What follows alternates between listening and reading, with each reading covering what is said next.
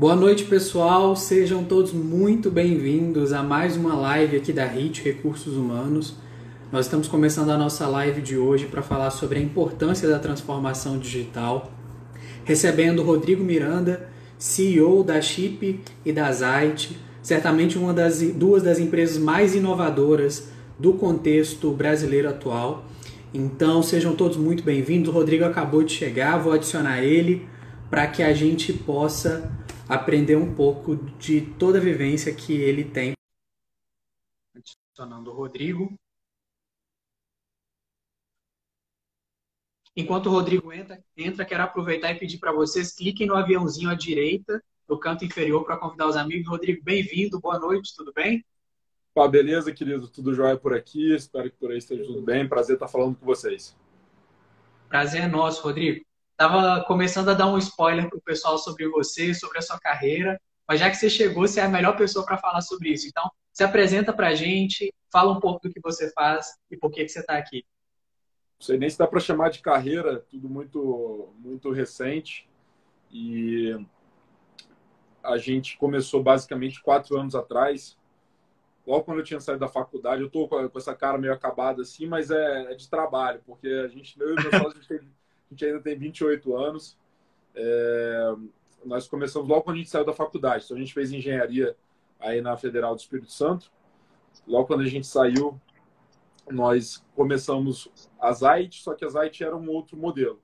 Não sei se alguém que está aí eventualmente pegou esse período da Zite, mas a Zite começou como um delivery de bebidas por aplicativo.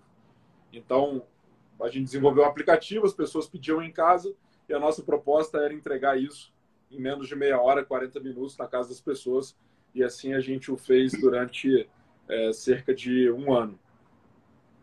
Uh, o, o, grande insight durante esse período né, foi que a gente começou a expandir um pouco nossos horizontes de que não era nosso negócio não era só delivery ou só bebida, era muito ligado ao varejo.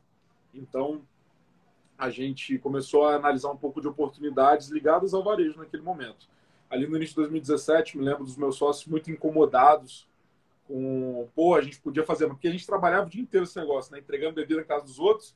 E final de semana, que era quando estavam todos os nossos amigos, imagina, a gente com 24 anos, todo mundo curtindo pra caramba no final de semana, e era quando a gente mais estava trabalhando, e não tem nada de errado nisso, pelo contrário. Sim. É um período que a gente aprendeu muito.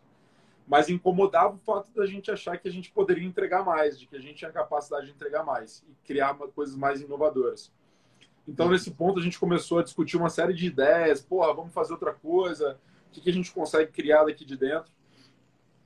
E uma frase que eu gosto sempre de, de lembrar, que eu aprendi com um dos meus mentores desde aquela época, ele falava, cara, você tem que pensar qual é o negócio que vai quebrar o seu. Ou seja, qual que é a próxima Sim. onda, qual que é a evolução do seu negócio. Então, ali a gente via dois negócios que poderiam quebrar o nosso.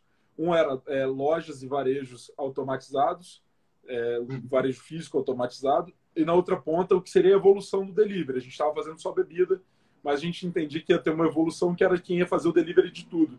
Na época não tinha isso, né? Hoje é super comum, super famoso, mas na época não tinha. Então, naquele momento, a gente, em tese, matou o nosso negócio antigo, que era de delivery de bebidas, e a gente criou a Zite no modelo de lojas autônomas. Vamos criar tecnologia para fazer mercados 24 horas, sem funcionários, autônomos, uhum. onde o cliente é a principal uh, personagem dessa, dessa aventura.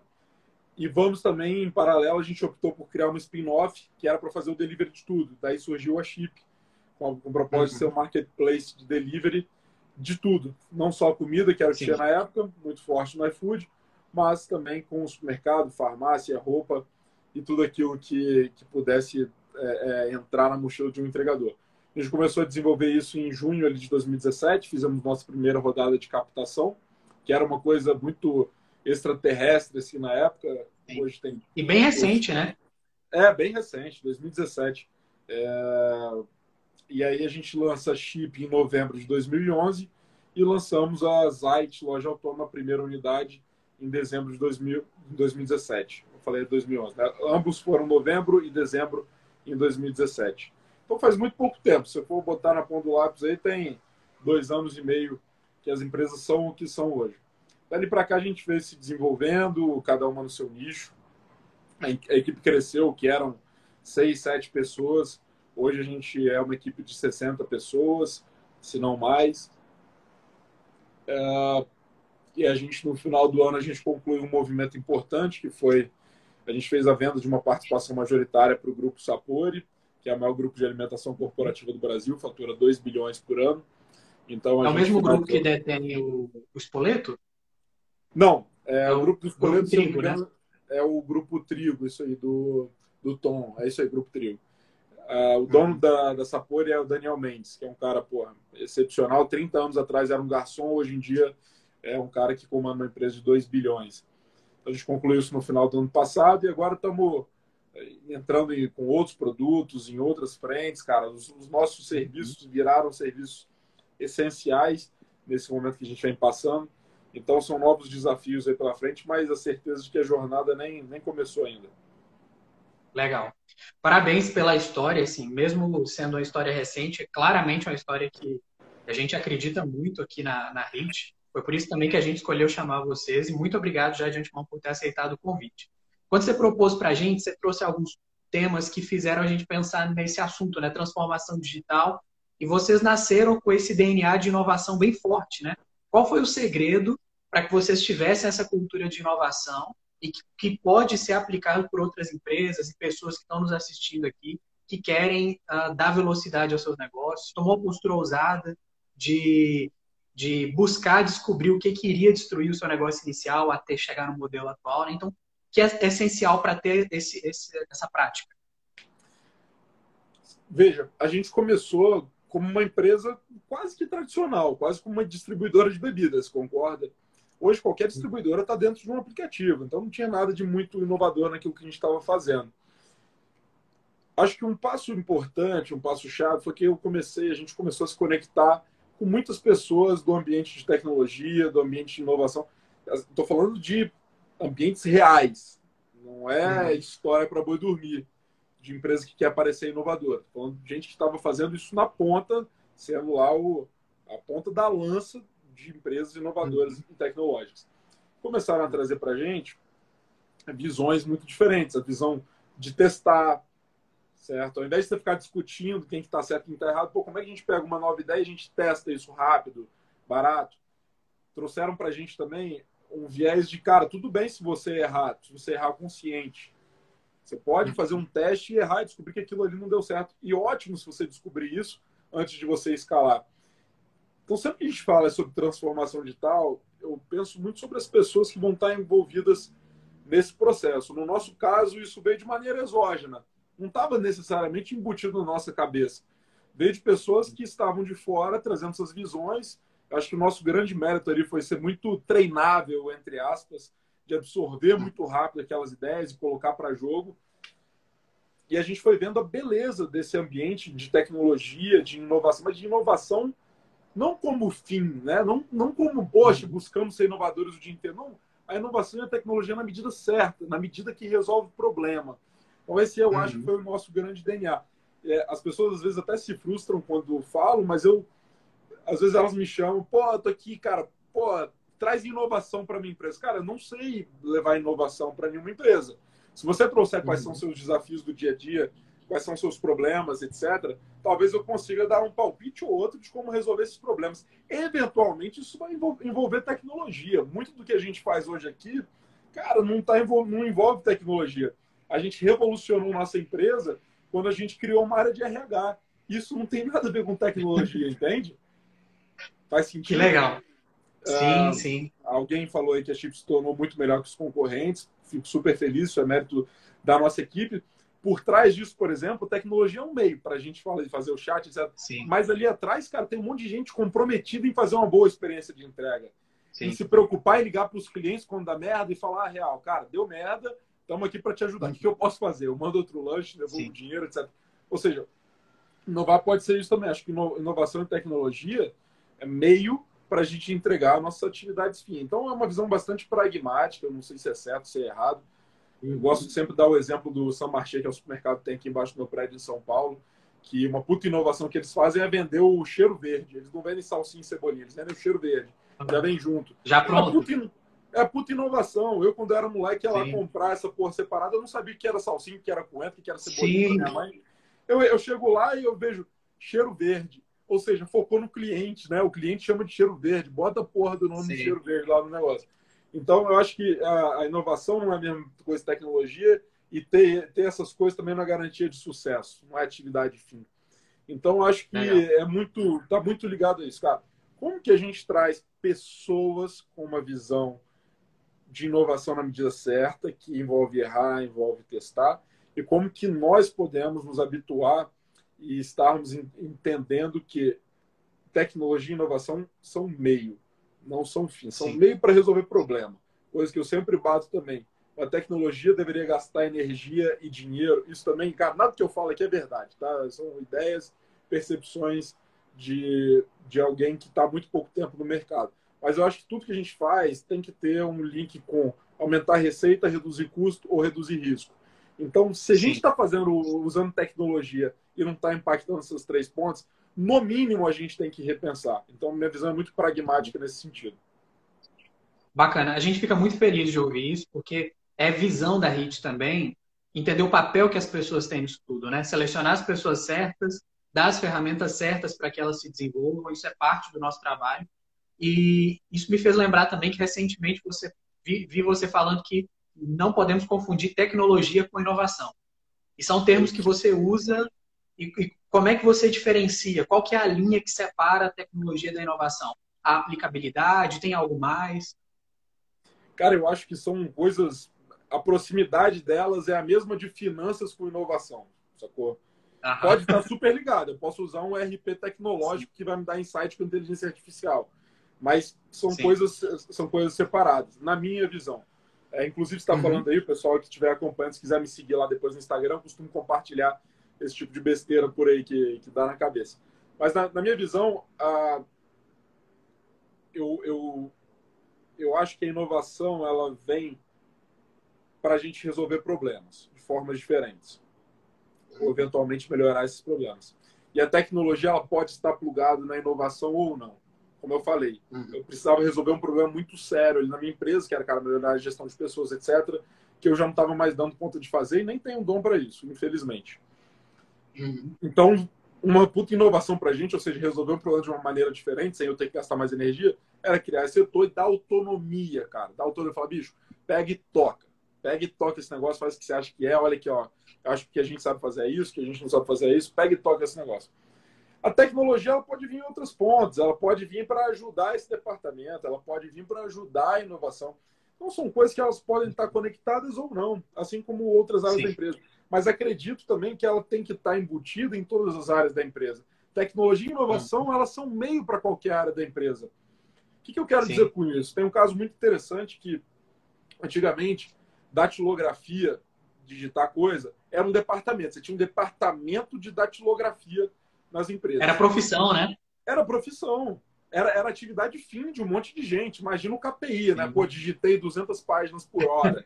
sacou? Agora, é, começaram a entender que isso era um meio para você eventualmente escrever um contrato, etc. E tal. Ou seja, todo mundo teve que começar a pensar datilograficamente, se é que existe isso, ou aprender como datilogra datilografar. Eu vejo que a tecnologia e a inovação elas vão muito por esse caminho. A gente está entendendo que todas as áreas, todos os setores eles têm que ter esse tipo de, de mentalidade, tem que ter esse tipo de ferramenta. Então, tecnologia e inovação tem que estar embutido em tudo. Quem está, eventualmente, tiver alguém da Chip aí, não vai me deixar mentir. Lá na, na, na Chip tem uma cultura muito forte. Todos os estágios sabem mexer, todos os estagiários sabem mexer em Power BI, em Tableau. Todos. Ah, o cara é da área de onboard, não interessa, ele sabe mexer. O cara, o estagiário do financeiro, ele sabe mexer no Power BI, sabe montar dashboard. Eu não vou criar uma área de inovação, uma área de dashboard, porque isso aqui é um meio. Eu não tenho como ter uma área se eu não tenho um KPI para ela que faça sentido para a empresa no Sim. final do dia. Então, essas ferramentas e esses meios, acho que eles, eles têm que entrar muito embutidos. Isso conversa muito com o que a gente fala de transformação digital. É você trazer as tecnologias, trazer a inovação no centro da decisão, no centro da estratégia e no core do negócio parar de terceirizar coisas que, que, que tem que estar no core. Eu nunca vou conseguir hum. ser uma empresa de tecnologia se eu não tiver isso dentro de casa, se eu não tiver uma mentalidade de testar, se eu não tiver uma mentalidade de parar de olhar por projetos, mas sim com uma tecnologia para potencializar a minha empresa. Então isso conversa muito com a mentalidade da empresa. A gente, isso veio a cultura, meio, né? É, da cultura, exato.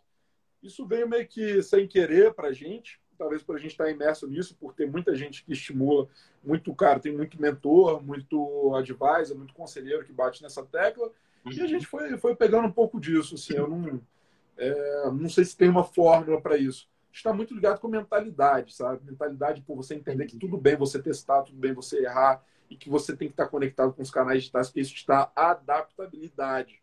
Tecnologia por tecnologia não fez ninguém performar aqui na, na, na quarentena. Mas o que isso trouxe de adaptabilidade, de eu mudar meu canal para cá, para cá, potencializar delivery, potencializar uhum. e-commerce, isso fez com que algumas empresas saíssem na frente. Legal. Rodrigo, a Chip e a Zite já nasceram digitais, né? já nasceram prontas para esse mundo. E nessa, nesse período de quarentena, a gente viu resgatarem um discurso, uma palestra antiga do Bill Gates que falava há 15, 20 anos atrás que no futuro, que é uma, aquilo que ele chamava de futuro, que é hoje o momento que nós vivemos, as empresas poderiam ser divididas entre as que estão na internet e as que não estão na internet. Vocês já nasceram na internet. E aí, qual o segredo agora? Qual o caminho para as empresas que não estavam na internet e querem começar a operar nesses canais? Cara, eu tento, eu, eu fico brincando com o pessoal, né? Eu falo, pô, não, não acredito em novo normal. Qualquer certeza agora é besteira, né? Mas eu acredito no novo essencial. Ele já existia. Agora está mais evidente que tem uma, uma, parte essencial, que você está em mais canais. Isso contempla você uhum. estar na, no, no, online, enfim. Acho que a gente, primeiro a gente tem que ter cuidado, certo? A gente tem que ter cuidado para a gente não depositar todas as nossas fichas. Falar, ah, não, agora é online. Uh, deposita todas as fichas todo dia lá naquele negócio. A gente tem que ter um pouco de cuidado nesse sentido. Então eu iria para uma linha de, principalmente estou falando de varejista, cara, de testar canais. E eu sempre vou, eu sempre gosto de começar a testar as coisas, plotando uma matriz na minha cabeça de potencial de retorno versus potencial de complexidade desse negócio. Eu tenho que começar a testar aquilo que tem menos complexidade e maior potencial de retorno. Então, se eu sou um varejista, uhum. eu vou fazer um Instagram agora, em 30 minutos eu faço um Instagram, boto minha sopa online, cadastro o preço, começo a vender lá no negócio boto um WhatsApp, pego lá minha filha que, que cuida desse, que, que sabe vender online, etc. Coloco, pô, vou começar a testar, porque esse negócio é muito pouco complexo, tem algum potencial de retorno, beleza?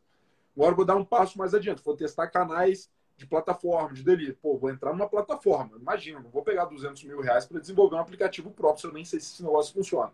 Beleza, entrei, tracionou, ok, agora eu vou começar a pensar como que eu posso eventualmente partir para uma plataforma própria, se é que isso vai fazer sentido. Isso não faz sentido para todas as empresas ou para todas as pessoas. Então, a forma de você entrar num novo mercado, isso não é um novo canal. Isso é um novo mercado. Isso é um novo, uma nova unidade de negócio. O cliente, a persona que compra no delivery do supermercado, não é a mesma persona da pessoa que vai no mercado físico. Então, tem que separar. Uma vez que você decidir entrar e abraçar esses canais de verdade, eu, a primeira coisa que eu faria, dividiria, criaria duas verticais, uma para cuidar de canais online, uma para cuidar de canais offline. Se você tem dois tipos de clientes diferentes, você tem estratégias, você tem KPIs, você tem métodos, você tem tecnologias completamente diferentes para cuidar deles e eles merecem foco. Não dá para ter o cara assim, se você bota uma cadeira só para cuidar de online e offline, essa cadeira ela vai começar a cuidar de quem paga mais a conta. Sendo que, em tese, uhum. Às vezes a gente tem que cuidar mais de quem está pagando menos a conta para ver se aquele negócio se desenvolve. Então, colocaria uma pessoa em cada, dormindo e acordando, pensando nesse negócio. Isso, é, assim, estou falando de um ponto de maior maturidade. Não estou falando para qualquer um amanhã contratar um executivo de, de conversão. Mas eu acho que são fases para você começar a testar e quando você chegar na maturidade, você tratar isso como business units, tratar como negócios verticais, com a seriedade que cada uma dessas unidades merece. Legal. Você falou de novo normal. A gente sexta-feira teve uma live justamente sobre isso, né? E eu vi que você também teve acesso ao estudo da McKinsey, né? Que estava falando sobre o novo normal, o consumidor pós-Covid, né? É, sei que é muito cedo ainda para a gente falar de certezas, mas você que está antenado, pensando no próximo passo. Uh, quais são as suas perspectivas? O que é que você vislumbra no, no curto prazo daqui para frente pensando no mundo pós-Covid-19? Veja, eu acho que principalmente se tratando de varejo, que é o que eu estou mais ligado aqui no, no, dia a dia, a gente está entrando num, a gente entrou num processo de aceleração. O que eu quero dizer com isso? Não é um só um paliativo que vai voltar a estaca zero. Isso a gente tem alguns dados, algumas evidências que mostram isso, inclusive no estudo da McKinsey. Se eu não me engano, 35% dos entrevistados manifestaram que não voltariam a comprar em loja física por motivo de retenção. Sim. Então eu preciso estar no, preciso estar no, no digital, porque foi acelerado. Isso, esse aumento de volume, de três, quatro vezes na média, ele aconteceria de qualquer forma daqui a cinco ou sete anos, sei lá. Mas isso aconteceu em dois meses. Então a gente precisa estar posicionado para isso, não achar que vai voltar. Agora, eu tenho olhado de maneira também, não só para o curto prazo. Tudo que a gente tem que fazer aqui, de duas uma. Ou eu vou olhar para ações que impactam no curto prazo, mas que fazem sentido no longo, ou eu vou dividir em dois comitês, vou um para cuidar de curto prazo, um para cuidar de longo prazo. Porque o que está acontecendo agora, ele não muda só o curto prazo, ele vai mudar toda a dinâmica, possivelmente, do que vai lá para frente. Mas mesmo que não se mude nada, tem um monte de coisa que a gente pode tirar de lição agora. Que é, pô, eu poderia estar conectado num RP melhor, eu poderia estar conectado em plataformas digitais. Isso independente se o mundo vai mudar ou se vai voltar a ser a mesma, a mesma coisa.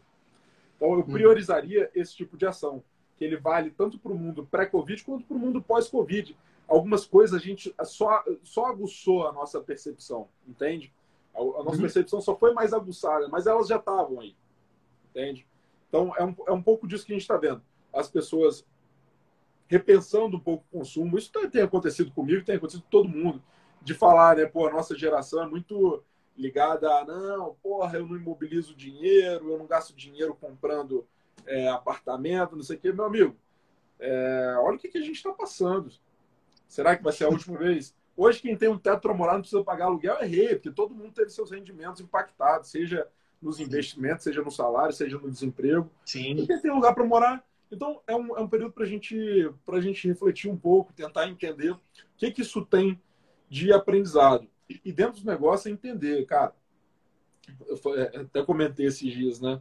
A maré abaixou, sobrou um monte de ilha. Que ilhas são essas? São as ilhas dos serviços essenciais. Cara, o que, que são os uhum. serviços essenciais? Esse é um ótimo período para a gente entender isso. Então, como que eu me conecto com esses serviços? Entende? Pô, é, não é não é estranho o varejo não ter perdido faturamento. O varejo está na base da pirâmide, está na base da cadeia. A gente tem que comer para sobreviver, a gente tem que continuar limpando nossa casa, entende?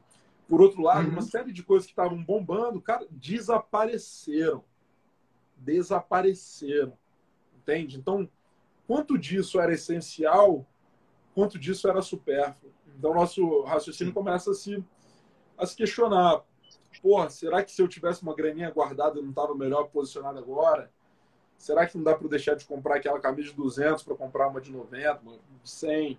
Então, acho que todo o consumo começa a ser repensado, pautado nessa insegurança financeira, nessa instabilidade que a nossa geração viveu é, como porra, na, na, cara, assim, e até então a gente não tinha vivido, né? A gente pegou sempre o Brasil voando muito, etc. Por mais que, cara, beleza, o Brasil tá uma merda, corrupção, etc. Mas, meu amigo, compara com a época dos nossos pais lá, você vai ver que a gente não Sim. passou por nada, certo? Então, acho que esse tipo de período, não estou querendo romantizar, não, mas acho que de todo o processo, mais importante é aprendizado. E agora não poderia ser diferente. Quem não está tirando nenhuma lição agora, pô, repensa, para, repensa, vê o que, que dá para uhum. ajustar. Se a gente conseguir passar, é por essa e a gente vai passar, porra, acho difícil ter outra, outra pandemia, outra crise que pegue a gente pelo, pelo pé. Legal. Você falou sobre gerações, né? A gente aqui em gestão de pessoas, a gente vê muito é, as diferenças geracionais. Você já deve ter ouvido falar, provavelmente, sobre como o mundo dos baby boomers, que é aqueles que nasceram pós-guerra, influenciaram influenciou a mentalidade deles. E aí você tem todo esse impacto geracional do contexto, né? Geração X, geração Y, geração Z. E pela primeira vez a gente tem essas três, quatro gerações interagindo aí nesse cenário e agora vem um elemento novo, né? Que com certeza deixa seu impacto nas organizações. Então, pensando nas pessoas, na perspectiva dessas pessoas, dessa geração que está sendo formada por esse contexto, você como CEO, o que você considera fundamental para que eles garantam a competitividade enquanto profissionais, garantam sua relevância, seu papel, para contribuir, talvez até para essa própria transformação digital nas empresas? Bom, eu acho que independente de geração, depois do, da mudança de hábito no consumo, acho que a mudança de hábito no trabalho é a mais importante. A gente, acho que toda empresa está vendo aqui que poderia economizar 100, 200, 500 mil, algumas 20 Sim. milhões de escritório por ano e, e, tudo bem, e as coisas continuam acontecendo. O que está por trás disso, cara? Está por trás uma gestão não por horas trabalhadas, mas por resultado. Eu não consigo mais ver aqui meus 60 colaboradores todo dia para ver se o cara está trabalhando ou não. Uhum. Então, o que, que isso vai impactar, na minha visão, para quando a gente é executivo, ou para enfim, para quando a gente está trabalhando para alguma empresa? É a gente ter cada vez mais esse senso de entrega, esse senso de resolver, e não de ir lá cumprir hora. Isso gera uma tendência nos últimos anos, mas independente da geração, acho que isso vai ficar muito forte agora, principalmente pelo distanciamento. Cara, não quero saber quantas horas você resolve. Estou torcendo para você fazer uhum. seu trabalho deitado na praia, trabalhando duas horas por dia. Não tem problema, desde que você entregue o que a gente combinou. Então, esse senso de responsabilidade e esse senso de autonomia, acho que vão ser das coisas mais importantes. Atrelado a isso, um fator importante, como a gente está vendo agora, cara, taxa de desemprego crescendo muito, é, taxa de mortalidade de empregos, é razoável imaginar que a gente vai ter uma dificuldade maior de ser empregado para frente, né? de, de ter é, muito, um volume absurdo de contratações, como a gente vinha vindo nos últimos anos. Então, aquela mentalidade volátil de curto prazo, onde eu posso sair de empresa para empresa, para ir ganhando deltas de salário, etc., acho que isso uhum. volta a ser uma preocupação. Antigamente, eu lembro que as gerações antigas, pelo que eu converso, tinham uma preocupação em ter a carteira de trabalho limpa, né? que Sim. em algum momento isso, isso, foi, isso foi perdido eu vou a toda hora, etc. Agora, é, quando você começa a ficar mais raro, você parte para competências muito menos técnicas e mais soft. Cara, qual que é o cara leal? Soft skills, né? Qual que é o cara mais leal? Qual que é o cara que vai estar comprometido comigo num período difícil como a pandemia? Que ele vai ser o cara que ele não vai nem esperar eu ligar para ele para baixar o salário dele, vai me ligar e falar, bicho, consigo economizar tanto, me paga mais para frente, etc. E tal. Qual é aquele cara que vai ser o, vai ter o, o team play enraizado, que vai conseguir olhar para toda a uhum. E fazer a boa quando precisa fazer, que vai entregar mais do que do que foi combinado, vai entregar o combinado e mais do que foi o combinado, entende? Uhum. Porque é natural que nos próximos anos a gente enfrente alguma dificuldade com relação aos empregos e quando você estreita esse funil, cara, você tem que entregar mais do que só o combinado. Então acho que nesse Sim. sentido vai exigir muito soft, vai exigir muito é, jogar pelo time, jogar como dono. Acho que isso impacta diretamente.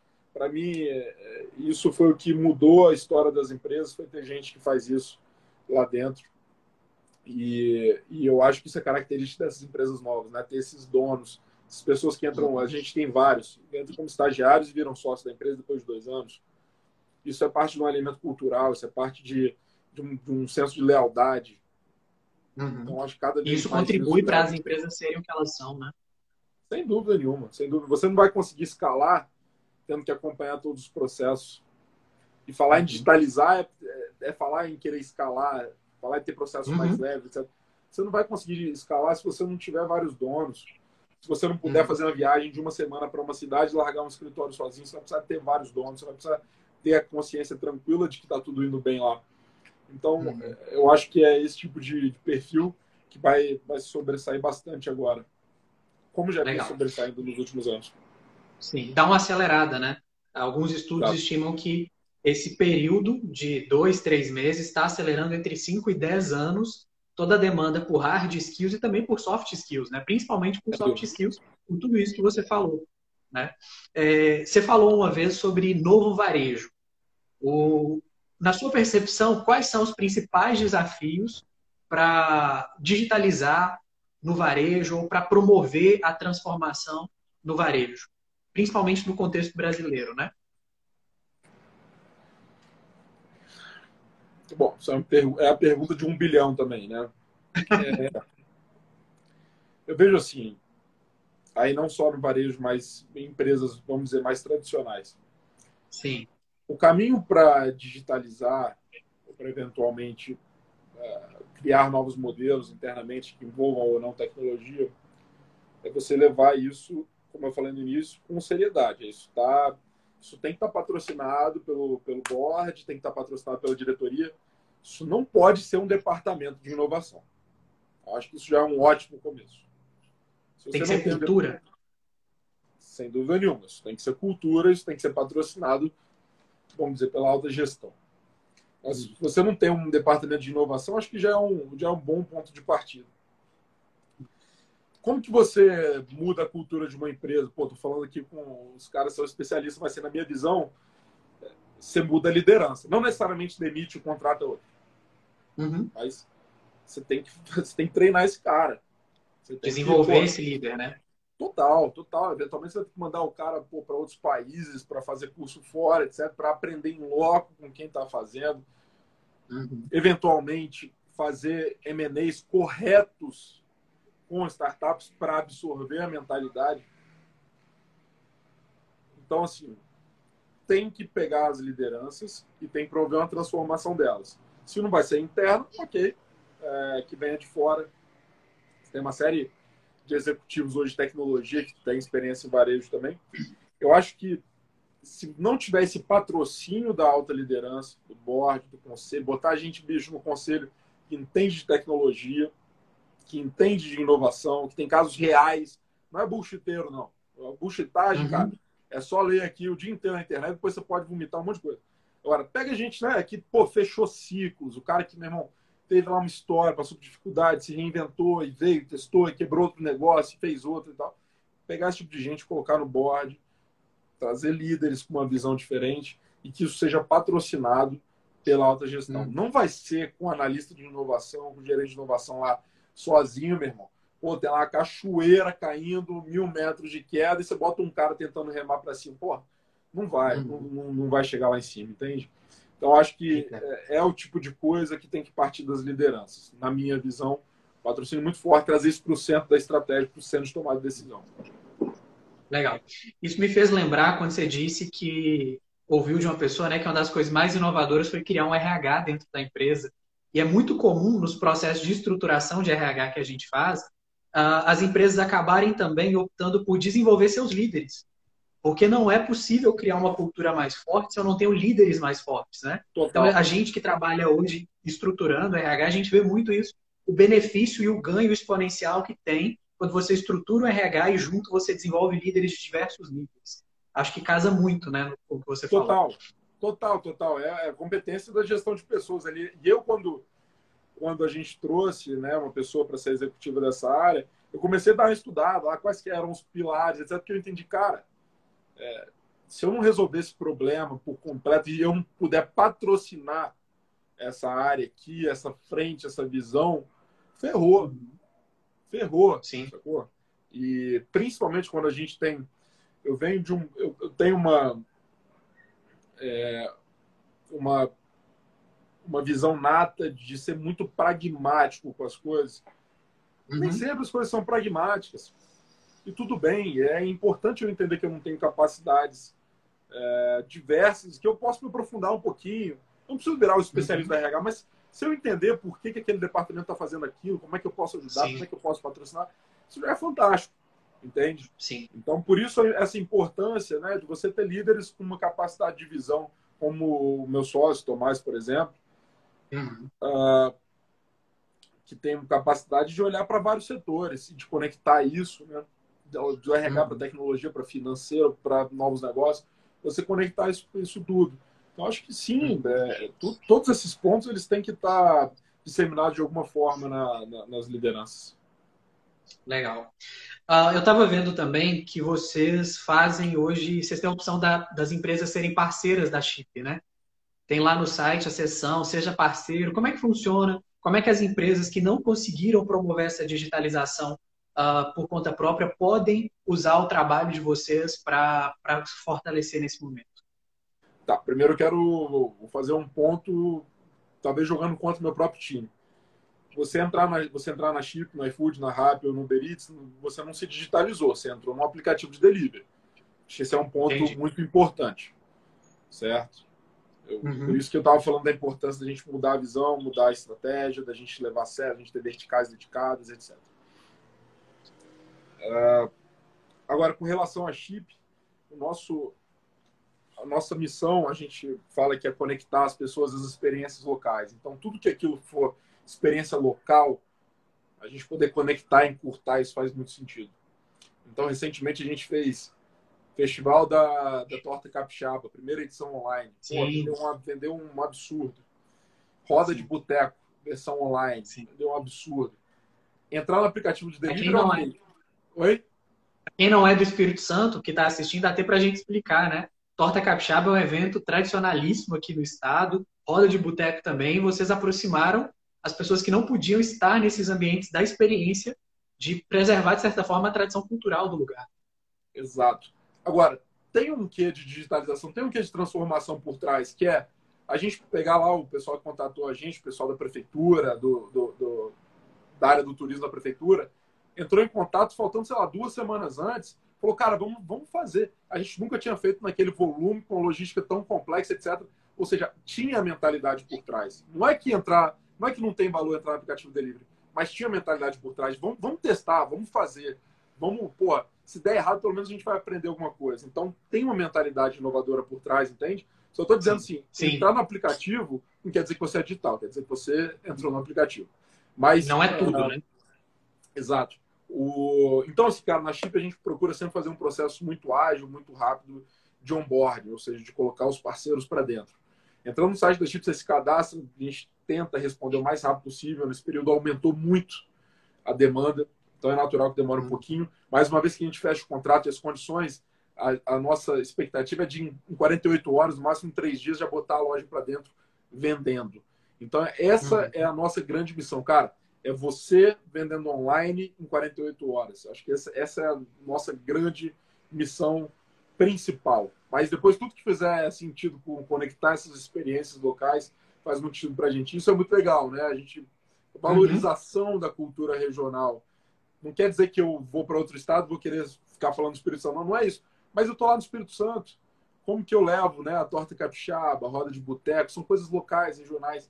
Isso potencializa, isso, isso cativa isso faz sentido. A gente gosta de sempre remeter as nossas, as nossas raízes, nossas características. Então, muito papel da, da Chip é esse, é unir esse entregadores, grandes parceiros, grandes lojistas, clientes, oferecer uma experiência que seja bacana aí para todos eles. Legal. Você falou também um pouquinho sobre ter essa estrutura de inovação em todas as áreas, né? A gente percebe que para as organizações tradicionais, às vezes é um pouco mais receoso começar um processo de buscar implantar isso em diversos, diversos ramos, diversos departamentos da empresa. Ao mesmo tempo, a gente viu nesse período de, de quarentena surgirem negócios novos, startups novas, ou até startups que antes uh, esperavam uh, para encontrar investimento, encontrar nesse momento. Como é que você enxerga esse mercado de startups, de empresas que têm isso já feito em todos os seus departamentos, que faz parte do, do DNA nesse momento? Quais são as suas perspectivas? Cara, minha perspectiva, principalmente com relação a venture capital, a investimentos em startup, um pouco do que a gente tem acompanhado é que a, a fonte deu uma secada forte. A gente tem casos de empresas, de startups uhum. que estão conseguindo captar, mas é natural a gente imaginar que vai ter uma resistência maior daqui para frente. Por quê? Todo o efeito da, do, da pandemia, ele não está concentrado agora. Talvez a gente esteja vendo 30%, 40% do efeito agora. Mas o efeito em cadeia que isso vai gerar nos mercados consumidores, no potencial de compra, quando você reduz o, o, o potencial de compra da sociedade, você, isso prejudica todas as pontas. Então é natural que os investidores fiquem mais receosos. Aliado a isso, você tem uma série de investidores que já tem um portfólio completo. Completo não, mas com muitas investidas a maioria delas está passando um momento difícil, muito difícil. Então, se eu sou um investidor, eu vou usar meu dinheiro para fazer a manutenção desse portfólio, fazer as empresas do meu Sim. portfólio sobreviverem. Aliado a isso, investimento em inovação e venture capital é um investimento que concorre com vários outros. Quando eu olho para a bolsa, uhum. pô, tá olhando aqui à tarde, você tem Petrobras barato, você tem bancos com muito descontados. Então você tem vários ativos que estão com preço muito baixo e com um nível de alavancagem de risco muito menor do que as startups. Então, infelizmente, a gente deve ver, como a gente já vem vendo nos últimos meses, uma redução forte nos, é, nas startups. Não em todas, a gente está vendo vários cases interessantes aí, principalmente aquelas que tiveram foco na gestão financeira, no caixa. Agora vai ser muito importante. Não dá mais para ser aquele negócio que consome caixa o resto da vida, sem perspectiva de virar. Mais do que nunca. Não dá para ser assim. Falando das empresas, acho que a gente tem que separar um pouco o joio do trigo aí, que é muito legal a gente romantizar a crise, falar que a gente está se reinventando e a gente comprar uma nota no jornal, mas de todo mundo que eu tenho conversado, que tem tido iniciativas inovadoras, novos produtos, etc., pô, quem mais está performando, o cara está fazendo 50% da receita que perdeu, entende? Sim. Então, acho que essa visão realista, não é visão pessimista, porra, eu não sou mensageiro uhum. do caos aqui, não. É uma visão realista, porra. Visão realista, é difícil, vai ser difícil. Isso faz com que a gente se prepare melhor para os próximos passos, que a gente cuide mais dos custos, que a gente trabalhe para o melhor, mas se prepare para o pior. Acho que essa é a mensagem que tem que ficar. A gente não pode romantizar. A gente tem que ter cuidado. Todo, todas aquelas frases, é, nunca desperdice uma boa crise, aquela, né, todas essas coisas famosas. Pô, depende para quem. Se eu sou um investidor de bolsa, meu irmão, tá lindo, tô entrando aqui barato, etc. Mas calma, não, não, não levo como verdade absoluta, não, porque pode é, piorar. Sabe, eu acho um crime essas coisas que. Ah, não, pô, uhum. agora crédito barato no Brasil, vamos emprestar. Cara, não interessa o preço, vou ter que pagar, vou ter que amortizar lá na frente. Não estou nem falando dos juros, estou falando da amortização lá na frente. Será que é o momento de se alavancar? Algumas empresas, o momento talvez seja de, cara, beleza, vamos fechar a porta que acontece costumo brincar, é uma empresa, ela só tem três destinos, ou vira herança, ou você vende, ou ela quebra. Tudo bem. Tudo bem se tiver que fechar ela para daqui a pouco você aproveitar uma oportunidade melhor. Tem um conceito que eu gosto muito, que é o sunk cost, que é custo pelo ralo. O que já passou, passou. Você tem que avaliar daqui para frente qual é o plano que vai te gerar mais caixa. Isso é um conceito financeiro, finanças clássicas. Então não vai naquela onda, nossa, eu já vi até aqui, não vou desistir. Cara, às vezes tudo bem sacou? Ah, eu já vim até aqui, já gastei tanto dinheiro. Não, avalia daqui para frente. Avalia daqui para frente. Talvez feche esse negócio, vende as cadeiras mesmo, o computador pega 50 mil reais, compra. Não estou dando recomendação, não, tá, gente? Eu também não faço isso, não. Eu só extrapolando para como que a gente tem que ter uma visão Falando pragmática. Caricato, né? Uma visão pragmática, uma visão menos romântica. Cara, se quer visão romântica, não, não é muito comigo. Assim. Eu gosto de ter uma visão pragmática e isso ajuda a gente a tomar decisões melhores. Legal. E hoje você, se tivesse aqui, tendo aqui, né, alguns vários C-levels, várias pessoas que ocupam posições de CEO, de CTO, enfim, uh, desses diversos Cs, as sopas de letrinhas de chefes de escritório que a gente tem aí.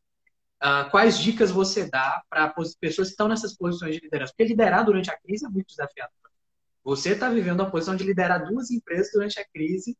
Como é, que, que, que você está fazendo para isso funcionar? Cara, eu, eu, isso pode vir do meu viés de ser mais financeiro, tá? mas eu, eu tomaria finanças, as finanças como a, o principal fator, não único, mas o principal fator de decisão. Isso dói, porque uhum. eventualmente você tem que perder ativos, perder coisas que, cara, que doem, mas eu tenho que cuidar para que a empresa não suma, porque se a empresa some, vai todo mundo embora. Se a empresa perpetua, eventualmente eu consigo trazer todo mundo de volta, eventualmente consigo continuar crescendo. Então, a gente tem uma visão pragmática com as finanças no, no centro da decisão, como um dos fatores do centro da decisão, acho que é uma coisa muito importante. Por isso que eu falo, uma competência importante também para qualquer executivo é conhecer os conceitos financeiros. Porra, o cara de RH, o cara de cara de, sei lá, de customer success, sim, cara. É importante ele conhecer os conceitos financeiros, entender qual linha da DRE que impacta o trabalho dele e como que ele pode ajudar. Uma pessoa que tem a capacidade de olhar pragmaticamente como que ela pode ajudar no momento dessa, pô, tem um valor absurdo. Tem um valor absurdo. Então, se eu pudesse dar algum conselho, seria isso. É uma coisa muito básica. Certo? Uhum. Coisa muito básica. Que é para a empresa se sustentar assim costumo brincar, a gente dá um monte de motivo para a empresa quebrar, né? Ah, foi a sociedade, ah, foi a falha de gestão, etc. Cara, no final do dia, isso, na maioria das vezes, se resume a um motivo. Saiu mais dinheiro do que entrou. De alguma forma. Uhum. Saiu mais dinheiro do que Sim. entrou. Por algum motivo. Por algum motivo. Pode ser falha na gestão de pessoas, pode ser falha na, na gestão, pode ser falha na estratégia, mas pragmaticamente, in the end of the day, saiu mais dinheiro do que entrou. Então, se preocupar com isso e como que todas as coisas podem se compor em cima disso. Aí, cara, gestão de pessoa é fundamental. Fundamental. Vou dar um exemplo. A gente tem aprofundado muito aqui nos nossos meetings quinzenais, falando sobre conceitos uhum. financeiros, o pessoal entender tudo que está acontecendo e tal. Porra, uhum. nossa executiva da área de pessoas já puxou e falou, Rodrigo, você dá um treinamento interno sobre finanças para todo mundo entender. Pô, lógico. É lógico, vamos fazer todo mundo se desenvolver nesse sentido a pessoa que está lá atendendo rede social, pô, ela vai entender isso, no mínimo vai ser bom para a empresa, vai ser bom para ela, vai ser bom para todo mundo que está envolvido nisso. Entende? Sim. Então, gestão de pessoas também está totalmente envolvido nisso, entender o momento, pegar, traduzir, etc., tirar dúvida. Então, acho que está todo mundo envolvido nisso. Mas é uma, uma, preocupação importante, não tem problema se achar que é, que é frio, que é capitalista, etc. Cara, é, in the end of the day é um pouco disso. Bacana. A gente vê em gestão de pessoas que cada vez mais é o profissional holístico que é desejado pelas organizações, né? Aquele Lógico. profissional que consegue fazer a conexão entre conceitos. Uh, pensando um pouco, fazendo uma brincadeira, voltando no tempo. Se o Rodrigo de hoje pudesse voltar para o Rodrigo da semana anterior ao início da pandemia aqui no Brasil, ou talvez até o início da pandemia no mundo, que algumas pessoas talvez já tivessem o sinal de que, que ia chegar no ponto que a gente chegou, o que, que esse Rodrigo de hoje falaria para o Rodrigo de algum tempo atrás? Aperta o cinto. é, é, é, eu acho que eu acho que sim, cara. É apertar um pouco o cinto, cara. É, é mais fundo do que o que a gente imagina infelizmente, estou querendo colocar questão política no negócio, não, mas a gente não tem lideranças que, que atuam como líderes. Se, se eles não conseguem trazer uma visão única para a nossa empresa Brasil, direcionamento único para a empresa Brasil, se eles não conseguem ser claros e transparentes com as pessoas que estão aqui, cara, fica muito complicado a gente seguir. Então, tem que entender que o buraco é um pouco mais embaixo. Esse negócio vai demorar para alguns setores, cara, esquece, não vai ser esse ano. Não vai ser esse ano para voltar. Uhum. Então, muito pragmatismo. Mas se eu pudesse mesmo, eu não voltaria no tempo, porque, como eu falei, eu perderia todo, todo o aprendizado desse processo. Você perderia todo. E, e no final do dia, cara, é isso que nos torna profissionais melhores, empreendedores melhores, pessoas melhores. Uhum. E sem, de novo, sem romantizar a crise, cara, o que eu aprendi nos últimos três uhum. meses é um MBA, cara. É MBA, não Sim. tem, não tem, não tem o que te dê essa vivência, o que te prepare psicologicamente para tomar decisões duras, mas que tem que ser tomadas.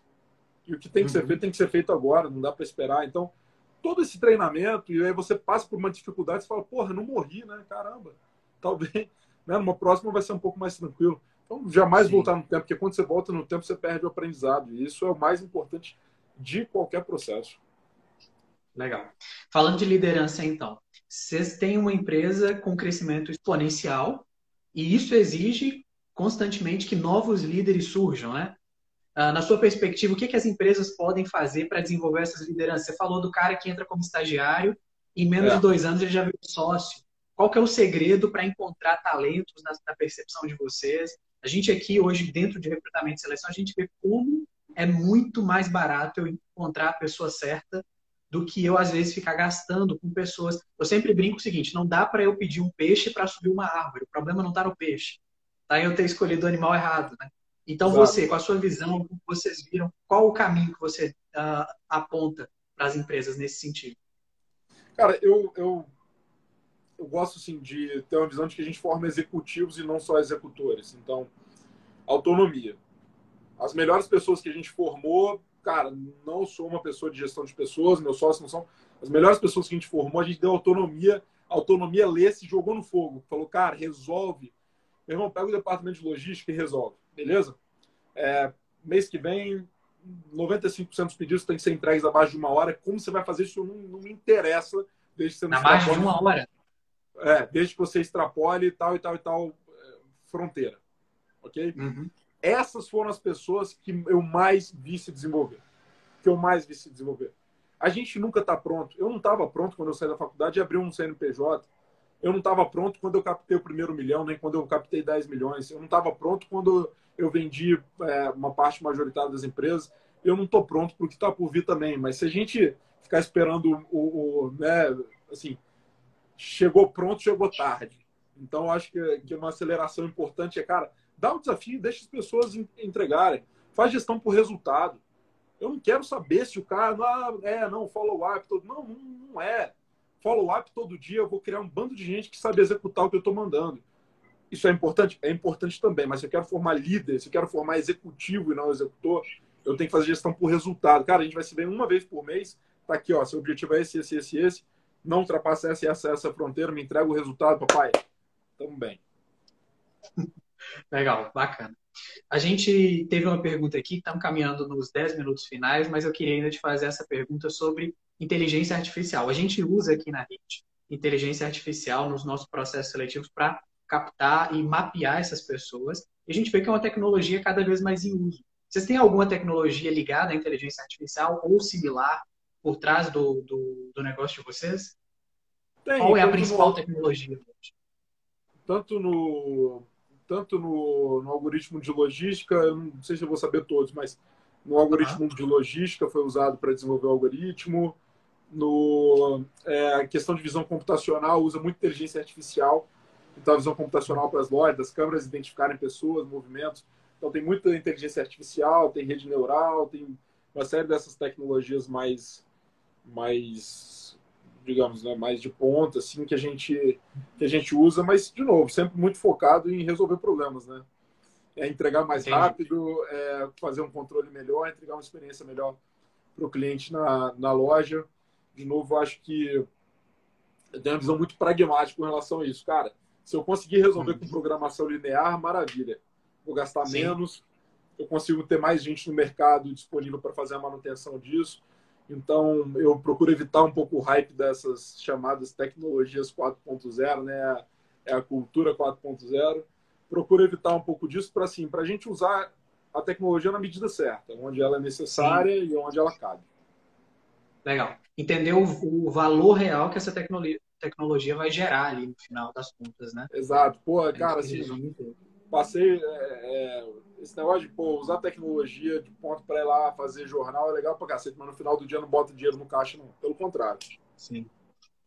Verdade. Aqui eu sou muito grato por, pela empresa ter optado por usar inteligência artificial, porque economiza um tempo absurdo na triagem de currículos, o robô já me entrega, mas volta muito nisso que você falou, de fato, ela só faz sentido existir porque ela torna o processo mais eficiente, torna ele mais rápido, diminui o tempo necessário. Oi? E porque, ela, e porque ela reduz seu custo, né? Exato. E porque ela reduz, por exemplo, o tempo em que uma empresa tem que ficar esperando uma pessoa para assumir. Né? Então, é, acho que faz muito sentido nesse ponto observar, Total. de fato, o ganho que eu estou tendo aqui. Bom, total. a gente está nos minutos finais.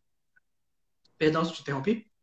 Não, você falei total, total sentido. Ah, legal. Uh, a gente está nos minutos finais. Tem alguma mensagem que você sente que a gente não tocou, que você gostaria de tocar dentro desse tema? Para as pessoas que estão nos assistindo? Não, eu sempre faço um reforço em relação a isso. De eu sempre gosto de deixar essa mensagem, né? Acho que a, a, a forma da gente é, da gente ter alguma vantagem competitiva é a gente não parar de inovar nunca. Mas inovar pode ser muito mais simples do que a gente imagina, é resolver processos de maneira diferente, de maneira mais eficiente. E a gente ter essa visão pragmática de usar a tecnologia na medida certa. Não, não adianta executar bem o plano errado, certo? Então Sim. não adianta eu embutir um monte de inteligência artificial aí na sua empresa se ela não vai reduzir o seu custo, se ela não vai aumentar a sua receita, se não vai melhorar a experiência do cliente. Então tem muito pragmatismo Sim. e menos romantismo com a questão da inovação, da tecnologia. Acho que ficou tão, tão hype, tão buzz, tão buzzword, assim, que eu acho que às vezes a gente joga um pouco de dinheiro, um pouco de energia fora com esse tipo de coisa. Mas se bem utilizado, cara, eu acho que é o que vai nos tornar empresas duradouras, empresas perenes de, e de grande valor. Eu acho que, que é um pouco esse, esse o ponto. E, e, transformação digital não começa não começa no departamento, começa numa visão, começa tendo patrocínio da alta gestão, das lideranças. Eu acredito que é assim que a gente pode eventualmente ter algum sucesso nisso. Bacana. Você falou sobre fazer o errado e eu lembrei de uma frase que eu ouvi de um CEO também uma vez, que é assim, pior do que fazer o certo mal feito é fazer o errado bem feito. Porque aí você tem um desperdício de recurso. Imagina, ah, não é, o pior desperdício é fazer bem feito aquilo que não precisava ser feito. Qual que é o segredo para diferenciar o que precisa ser feito do que não precisa nesse mundo tão imprevisível? Cara, eu acho que é você é, é, é, é como que você vai ter as respostas para você ir avançando e dando o próximo passo. Então nunca é você entrar de cabeça. É, é, óbvio, você sempre tem um racional. Não dá, cara, não dá hoje no mundo que a gente está a gente ter achismo e ficar discutindo em cima de achismo.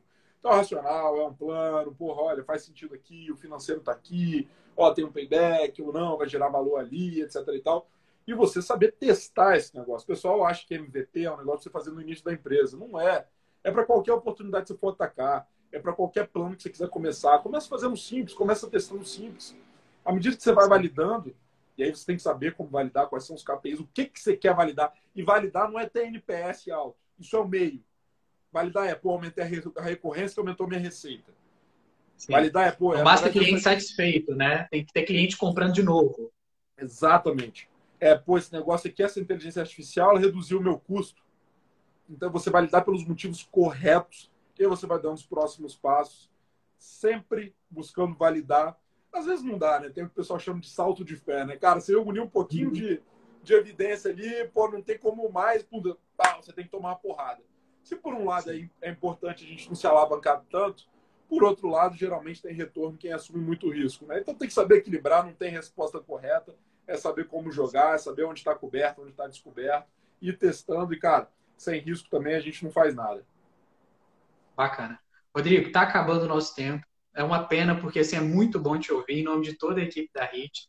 Uh, o pessoal está elogiando aqui nos comentários. Obrigado pelo seu conhecimento, por dividir com a gente o que esse período ensinou para você, o que os anos da, das empresas ensinaram. Claramente dá para ver que vocês têm um futuro muito brilhante, que esse futuro se confirme aí nos próximos anos, tá? A porta fica aberta para sempre que você quiser voltar e para todo mundo que está assistindo, vai lá no Instagram do Rodrigo para poder seguir ele, que tem vários conselhos que você dá periodicamente lá, né? Conselho não, fala que é conselho não, fala umas besteiras lá, quem quiser seguir é por conta própria. Você não se compromete com o resultado, né? Exato. Tá bom, tá obrigado. Eu que, eu que agradeço. Também conta sempre com a gente. É um prazer estar com vocês. Pode deixar. Vai ficar salvo no IGTV, então quem quiser rever, muito obrigado. Um abração e boa semana para vocês. Sucesso. Abraço, pessoal. Tchau, tchau. Tchau, tchau.